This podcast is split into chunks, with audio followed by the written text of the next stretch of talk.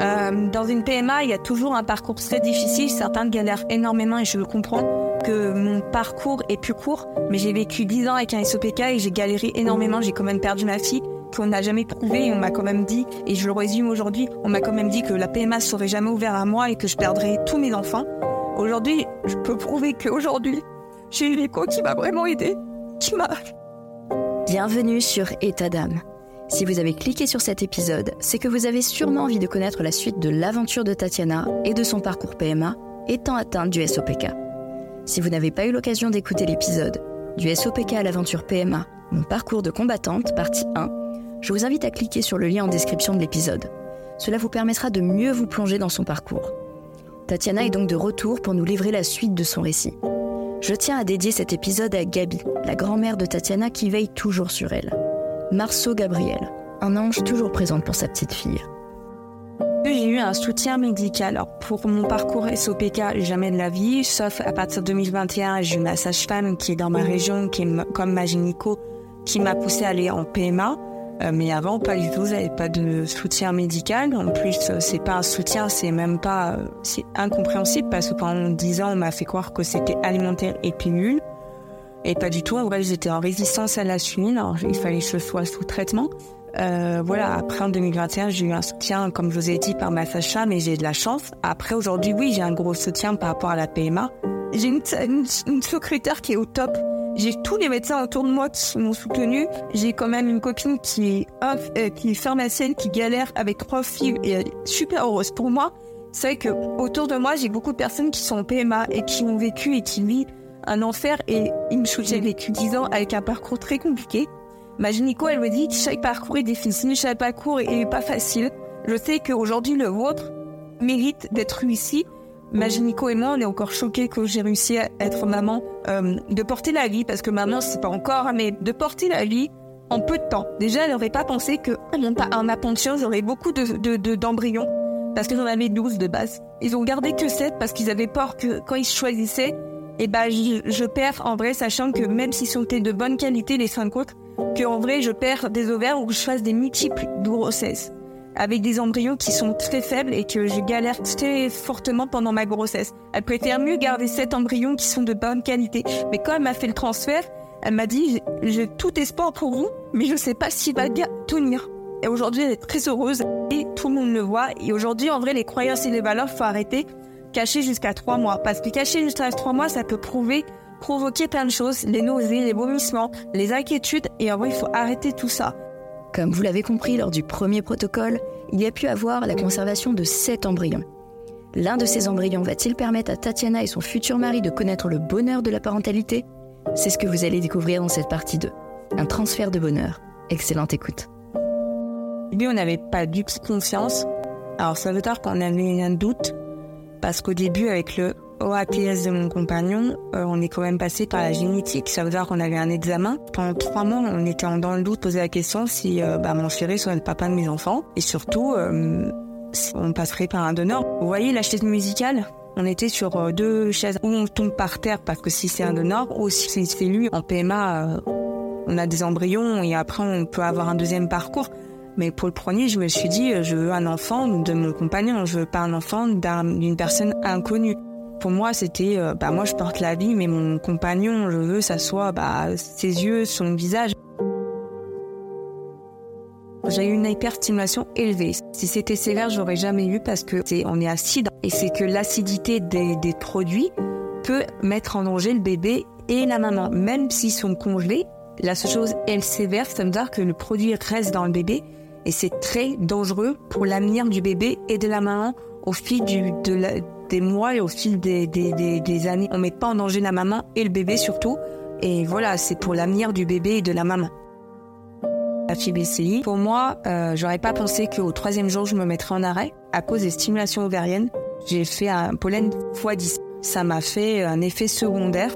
Euh, pas, j'ai pas arrêté le protocole, hein, mais c'est juste que bah, j'ai fait euh, une allergie virale. J'étais dans un état et en vrai, je pouvais plus continuer de travailler. Et en gros, bah, je suis allée jusqu'à un point de faire une hyperstimulation. Le jour de, bah, du, deuxième contrôle, on m'a dit que j'étais en hyperstimulation. Malgré tout, elle m'a demandé mes douleurs et j'ai quand même fait euh, j'ai quand même fait ma ponction. Mais c'est vrai que dans l'état j'étais, euh, j'ai eu des douleurs, j'ai eu de la transpiration, euh, j'étais très fatiguée. Mais la seule chose, c'est que quand même j'ai eu ma ponction. Euh, je repasserai par là si, si il faut, mais c'est vrai que c'était des doses très hautes. Alors pas très hautes, très hautes, mais quand même pour mon corps. Et euh, c'est vrai que je suis allée jusqu'à quand même 24 000 d'estrogène. Et c'est vrai que c'était énorme pour moi, mais voilà, même la gynéco était choquée. Mais voilà, j'ai quand même eu des bons résultats pour la ponction. Depuis le début, on savait, euh, depuis le premier spermogramme de mon futur on savait qu'on passerait par ça. malgré qu'on ait passé par des montagnes russes, des doutes, des tristesses, euh, de la colère, même euh, des fois on est passé sur la joie. On savait que ça allait marcher, même si en transfert frais ou en transfert congé, on savait que des moments, bah peut-être ça marcherait pas en premier on savait, mais on restait positif. Suite à la ponction aussi, euh, j'ai eu des douleurs. Après, j'ai eu pire par rapport à mon dermoïde. Tout va bien. C'était une douleur qui était positive parce que à la fin, on a eu nos embryons. Tous les jours, ils m'ont appelé. Alors, c'était douleur était présent le premier jour. Le deuxième jour, après, quand j'ai eu des réponses, les douleurs, elles étaient plus présentes pour moi. Le plus important, je me suis dit, j'ai réussi à avoir 12 euh, embryons. 12 embryons micro-AGT, 12 embryons fécondés, et les 12 sont gardés, sauf après, ils ont fait un tri, ça c'est sûr, mais il y en a 7. Pour moi, c'était. La douleur était loin pour moi. Loin, même si c'était il y a quelques jours. Pour moi, c'était le plus important, c'est que j'étais objectif, c'était les objectifs, c'était mes embryons c'était pas la douleur. Voilà, c'était ça. Moi, après, voilà, la douleur, elle était là. Après, j'étais fatiguée, j'ai eu des douleurs pour faire pipi au début. Euh, voilà, mais euh, et pendant la ponction, j'ai eu un problème respiratoire. Alors, pas, voilà, j'ai eu une canne de tout. En vrai, je pense que c'était à cause du pollen et l'hyperstimulation et le mélange de l'anesthésie, c'était, voilà. Mais c'était oublié, en vrai, parce que j'étais endormie. Alors, j'ai pas entendu, j'ai rien senti parce que c'était général. Mais quand on m'a dit, j'étais choquée. Mais quand j'ai su quelques jours après combien il y en avait, j'ai oublié ça. C'était du passé. Il y a plus des choses positives. Il y a pire dans la vie en plus. Mais c'était positif et c'est ça le plus important. Même par exemple négativement, peut-être j'aurais pas eu d'embryon, bah malgré tout c'est pas grave parce que physiquement comment je me sentais, j'étais très fatiguée, très faible. Après j'étais très forte. Mentalement je me suis dit, mon chéri son but c'est bah, c'est son sperme le jour de la ponction, mais moi, mon but, c'est de faire les piqûres. Et mon but, c'est d'avoir des bons ovocytes pour le, la partie 1. Après, j'aurais pas pensé que j'aurais pas de transfert frais, mais pour, quand j'ai su que bah après on aurait un transfert congelé, mon but deuxième, c'était de bah d'avoir un ovule ou d'avoir l'andromètre très prêt pour avoir mon transfert. Pas comme au début, qu'on a eu un an d'examen, que j'étais stressée pour nous deux. À partir où j'ai commencé les protocoles, j'étais plus stressée pour nous deux. J'étais stressée par rapport à bah, que ça soit positif pour nous et que moi je fais tout mon maximum pour avoir des ovocytes et après d'avoir un ovule ou un mec qui est prêt.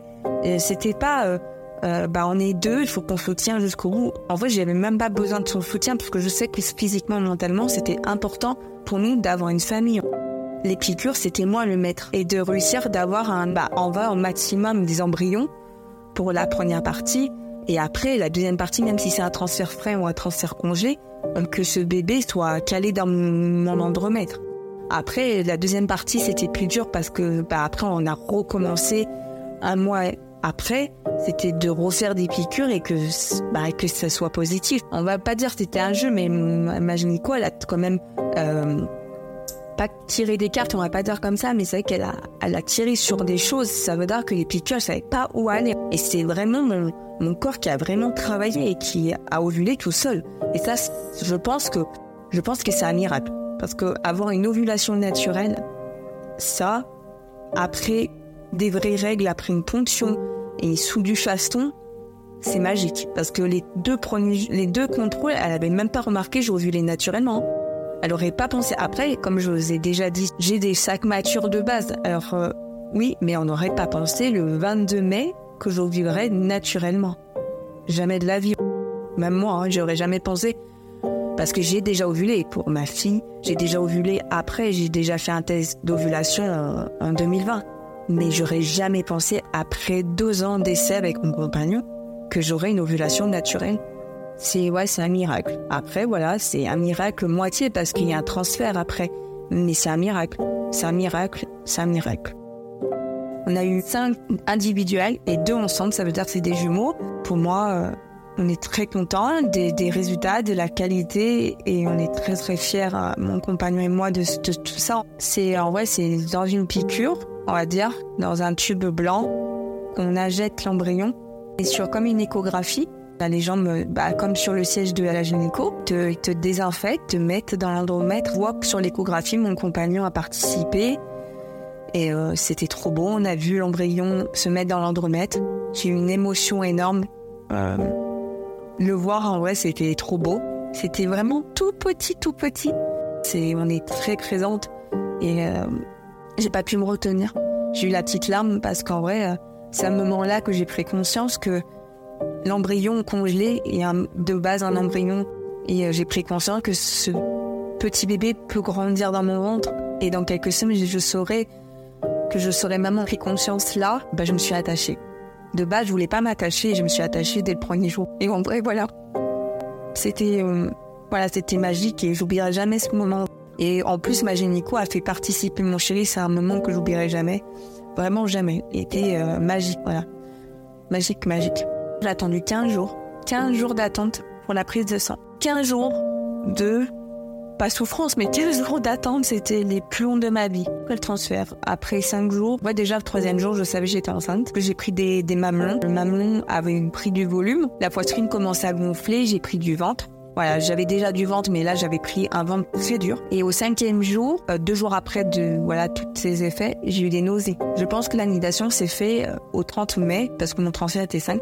Je pense que j'ai fait là, sachant que c'était un J3. Euh, je pense que c'était ça. Sept jours après, euh, la, voilà, la fécondation s'est faite. J'ai eu l'anidation pendant deux jours, même plus, parce qu'après, j'ai eu des saignements quelques temps après. Au transfert, j'ai pris conscience je serais maman et que j'ai dit, et ce bébé va s'accrocher, il va s'accrocher jusqu'au bout.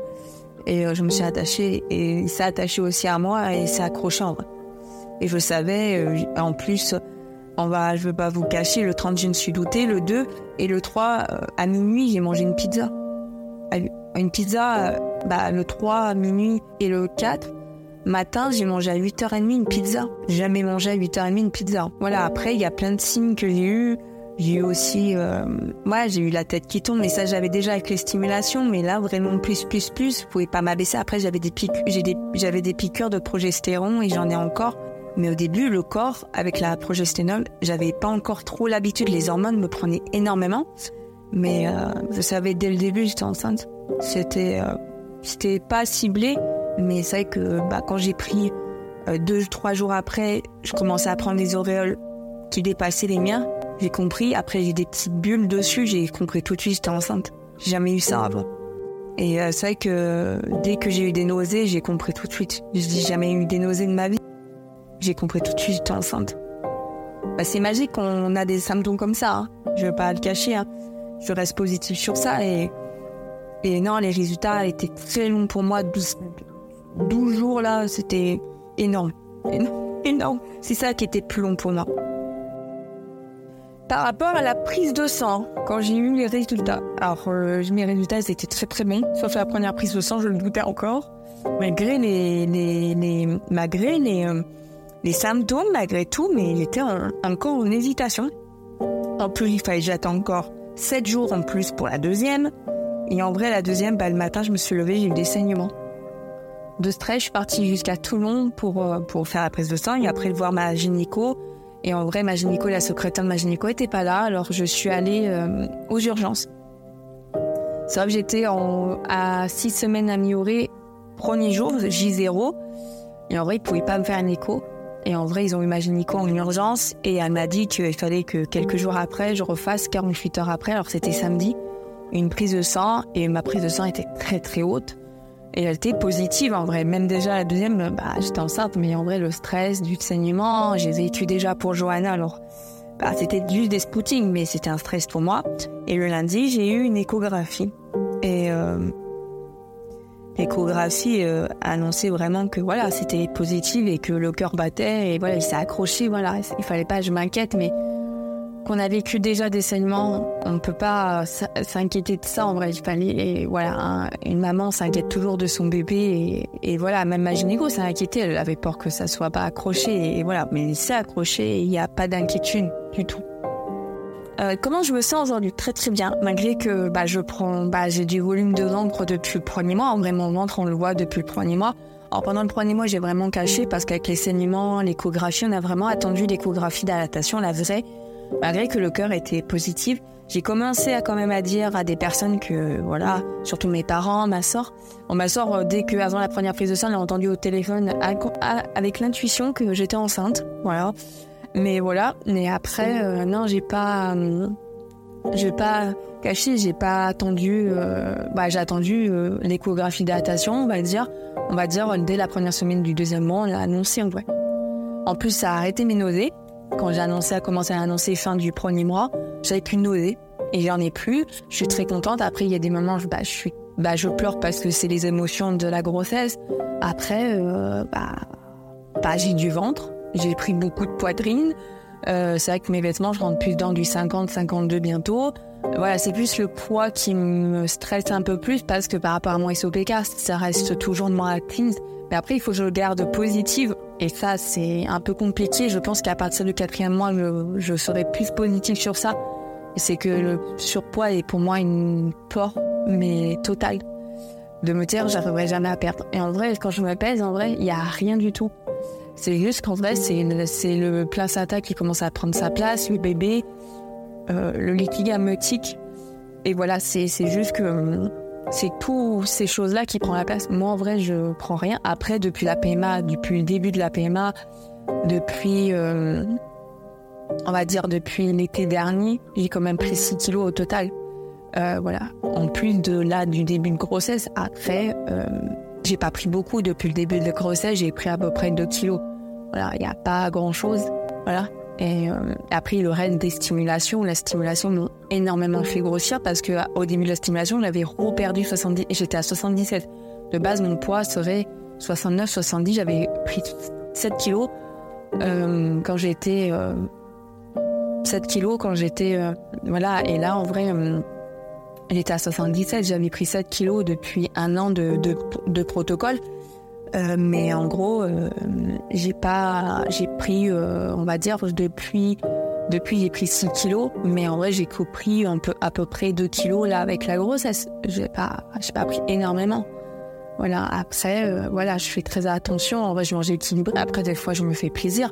Mais c'est vrai que me dire que, voilà, la seule chose, me dire que je vais aller dans le 52. J'ai toujours dit, je n'oserais jamais dépasser le plus, c'est 42. C'est vrai que là, je passe énormément. Après, c'est la grossesse et c'est plus important. Et euh, en vrai, le poids est pour moi ma hantise, mais pas pour ma grossesse. Il faut que je m'enlève ça tout de suite de la tête. Et euh, voilà, c'est juste que c'est, c'est ma phobie, le poids. Et, voilà, mais en plus, je me pèse tous les semaines en vrai. Et de base, il faut arrêter ça quand on est enceinte, mais j'ai pas le choix en vrai. C'est ma hantise. Et, et en plus, c'est bien parce qu'en vrai, je me mesure tous les mois. Et ça aussi, c'est pas bien, mais c'est un souvenir. Mais le poids, c'est vrai qu'il faut l'arrêter. Faut que je me pèse, sauf le dernier mois, il faut que je me pèse tous les jours. Mais même ça, c'est pas bon en vrai. Alors j'ai décidé d'arrêter, euh, mais voilà, bah, je vais finir cette semaine de mon deux, c'est ma dernière semaine, la semaine prochaine du deuxième mois, alors je le ferai. Et après, je me poserai une fois par mois. Ça veut dire que la fin du dernier, du troisième mois, je me poserai. Par rapport à la fin du deuxième mois, on verra la différence. Et euh, et voilà, c'est aussi un but de me dire, eh bah, t'es enceinte et il faut que tu te fasses plaisir parce que peut-être j'aurai qu'une seule grossesse en vrai. Mais voilà. Mais c'est juste ça le, le truc. Mais après, je reste positive. Je suis très contente de ma grossesse pour l'instant. Euh, j'ai pas d'acné. J'ai juste un beau ventre, une belle poitrine, on va dire, un beau corps de femme enceinte. Euh, euh, quand je suis habillée, on voit vraiment mes formes que j'adore, voilà, que j'ai toujours rêvé parce que mes formes, je les cachais, parce que j'avais peur. Mais là, avec la grossesse, c'est encore plus beau et ça, j'adore. Après, euh, j'ai moi un beau visage. Là, je vais aller chez le coiffeur pour remettre mes cheveux bien, juste pour couper et remettre mes boucles en forme. Mais je fais pas de couleur, rien, parce que la grossesse, après, j'ai des beaux ongles et ça, voilà. Le seul problème, c'est qu'avec la grossesse et la chaleur, la polidité, elle est présente. Mais ça va, j'ai une esthéticienne qui va me voilà, faire les choses. J'arrivais au début pour me raser et tout, mais là, c'est plus possible. Avec le ventre, c'est plus possible. Euh, le maillot, bah, je fais très attention, j'essaye de me raser, j'ai trouvé une technique. Pour les femmes enceintes, euh, technique, c'est s'allonger sur le lit et se raser sur les côtés. Le maillot, je fais pas trop mieux parce qu'avec, euh, je fais très attention par rapport à, à, les, euh, par rapport aux infections urinaires. Je fais très attention, il faut se protéger, voilà, par rapport à la flore, flore vaginale. Mais en gros, à part ça, voilà. Après, chaque été, j'ai souvent un peu plus de pulisité. Mais là, avec la grossesse, un peu plus en vrai. Mais à part ça, euh, sur le visage, j'en ai pas beaucoup. C'est juste sur les parties. Euh, voilà. Après, c'est que je me rasais toutes les semaines avant. On ne voyait pas vraiment. C'est vrai que là, avec la grossesse, un peu compliqué. Euh, voilà. Mais à part ça, je suis très contente de ma grossesse. Pour le début, j'arrive à la fin de mon deuxième mois là. Je suis trop heureuse. Les, les temps passent très vite. La semaine prochaine, je suis déjà à la fin de mon deuxième mois. Je passe dans mon troisième mois, début août. Euh, et en plus, on revoit le bébé, on va faire la T1 et tout. Voilà, le seul truc qui me stresse, c'est la trisomie, mais ça, on reste positif. Je sais qu'il l'aura, il l'aura pas, j'espère très, très fortement, parce que, bah, voilà, c'est un choix qu'on va faire après, et le choix, on l'a déjà décidé. Mais j'y pense pas, voilà. J'y pense pas, mais c'est que, voilà. C'est, euh, encore une période un peu compliquée, mais pour l'instant, on reste positive et tout va bien. Et voilà. Voilà, voilà n'ai jamais fait de test de grossesse. J'en ai fait avant, pendant deux ans, on va dire avant la paix, avant le protocole. Et en vrai, euh, j'avais fait aussi pour ma fille et les tests de grossesse pour moi n'ont jamais marché. En vrai, pendant, les 15 jours, on a eu beaucoup qui m'ont dit j'ai fait un test de grossesse, après j'ai fait une fausse couche. Et l'autre, il était négatif et en vrai, il était positif. Aujourd'hui, elle va accoucher dans une semaine là. Euh, voilà, en vrai, j'ai décidé de ne pas faire. Ma grossesse était très longue pour moi, mais j'ai tenu le bon bout et en vrai, lui, je, je, mérite tout ce bonheur. Après, c'est, je m'envoie pas des fleurs, hein, mais euh, j'ai eu de la chance et j'ai eu le courage, malgré que euh, le jour de la première prise de sang, j'ai craqué. Hein. En vrai, toutes les prises de sang, j'ai appelé le labo, avant même les résultats, parce que pour moi, c'était trop long d'attendre jusqu'à 15 heures. Mais j'ai tenu jusqu'à à chaque fois des prises de sang. Voilà, j'ai pas fait un test de grossesse au milieu pour voir si c'était toujours bon. Non, non, j'ai vraiment fait que des prises de sang. J'ai jamais fait de test de grossesse. Et même dans l'avenir, j'en referai pas parce qu'en vrai, la prise de sang pour moi est encore plus magique. Les résultats vraiment prouvent vraiment qu'un test de grossesse, pour moi, c'est pas bidon, mais c'est pas magique. C'est pas le sang en vrai, c'est ton urine. Mais ton urine peut se tromper en vrai. Voilà, mais c'est pour moi personnellement, je ne referai jamais de test de grossesse de ma vie. Il n'aura plus, même test d'ovulation à la maison. Mon ovulation, je le sais parce qu'en vrai, j'ai des pertes blanches maintenant. Je peux le dire, c'est un autre sujet, mais voilà. Mais je suis très contente euh, d'avoir tenu. Je suis même fière de moi en vrai. Aujourd'hui, je suis même fière de même pas mettre un test de grossesse sur mon Instagram. J'ai mis mes analyses et je suis très fière de l'avoir, de le mettre en vrai. Que je les ai mis en vrai quand j'ai annoncé ma grossesse sur Instagram. Parce que, en vrai, je suis très fière d'avoir pas fait de test de grossesse. Parce que s'ils étaient il aurait été négatif, ça m'aurait plus stressé, j'aurais eu encore plus de saignements.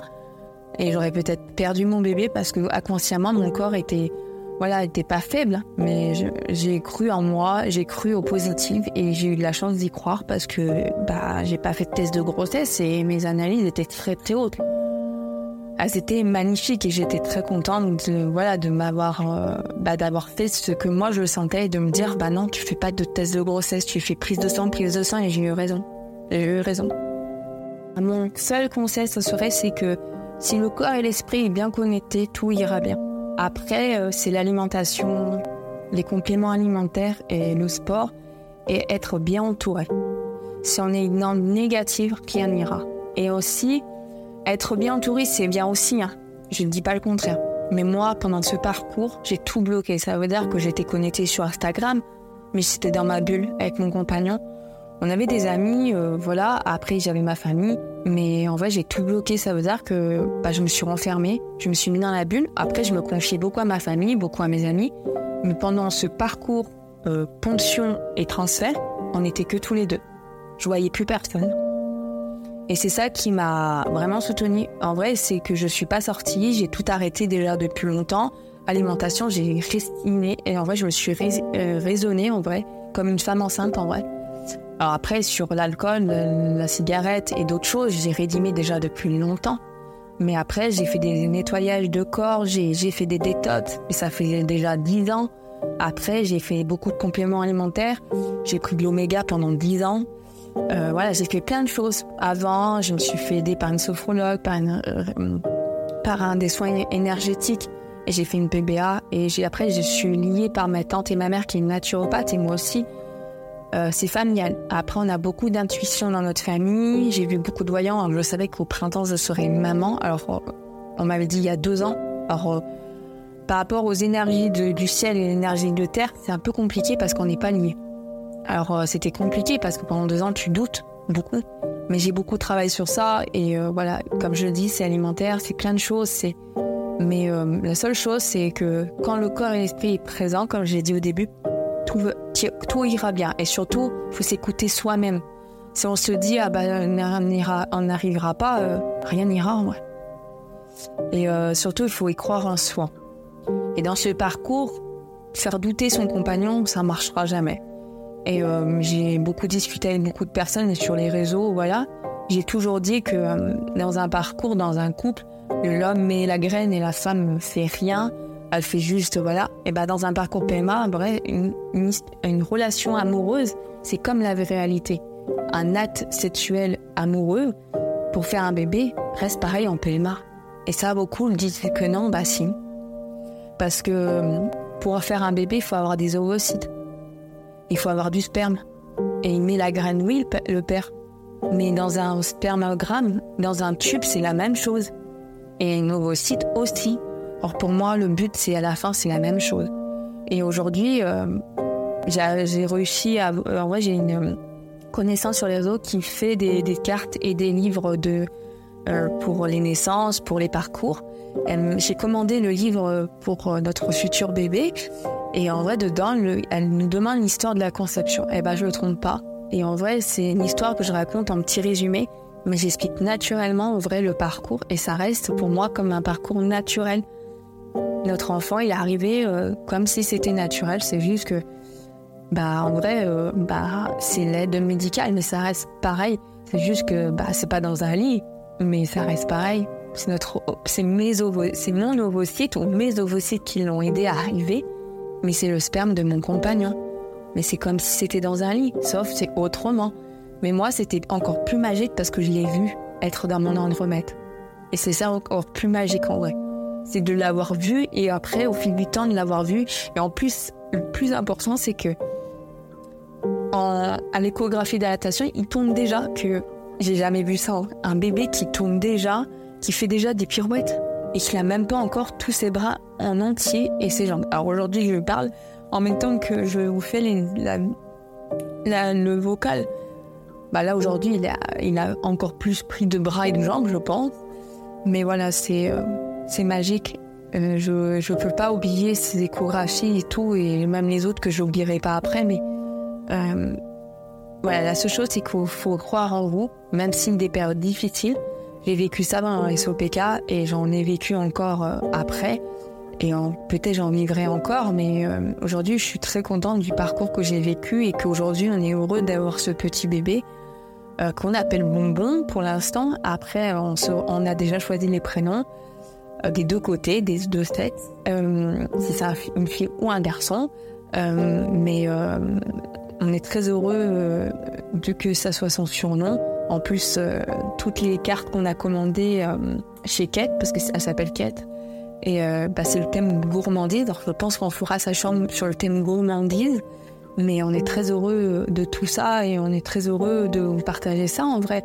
Et, et après, chaque partie de la vie apporte et j'ai mis, voilà, c'est vrai que mes portes de PMA sont ouvertes rapidement, en peu de temps. En un an, j'ai eu mes résultats d'analyse, etc. Et après, j'ai eu euh, mon parcours que en trois mois. Mais avant, ce que j'ai vécu, euh, voilà, c'est pas voilà, pas un cancer, mais j'ai vécu plein de choses et j'ai presque eu un cancer du sein en vrai. Ça, c'était bénin, mais j'aurais pu avoir un cancer de sein, euh, surtout avec mes pilules que j'ai eues. Et en vrai, c'était bénin. Alors j'ai de la chance, mais j'ai vécu le Covid, que j'ai mouru presque avec ma fille. Et voilà, ma fille est partie. Alors aujourd'hui, je mérite pas que ce bonheur, mais je le mérite énormément avec mon compagnon parce que même mon compagnon n'a pas eu une enfance facile. Alors notre histoire mérite être réussite à la fin. Euh, voilà, après je me dis, euh, je vais profiter de cette grossesse à fond parce que je sais pas comment ça va être notre avenir, parce que notre projet c'est d'avoir deux autres enfants. Alors je sais même pas comment ça va être, mais on n'y pense pas, on vit au présent, c'est plus important, et des moments c'est compliqué. Mais euh, voilà, la seule chose c'est qu'on est très heureux. Et voilà, je suis très contente de vous partager ça aujourd'hui. Et voilà, et merci beaucoup Stéphanie pour euh, tout ce, ce moment de partage et que tu m'as laissé partager ça avec euh, beaucoup de monde. Et euh, je suis très heureuse. À très bientôt sur ma page Instagram. Et n'hésitez pas à me poser des questions. Et voilà, bisous bisous.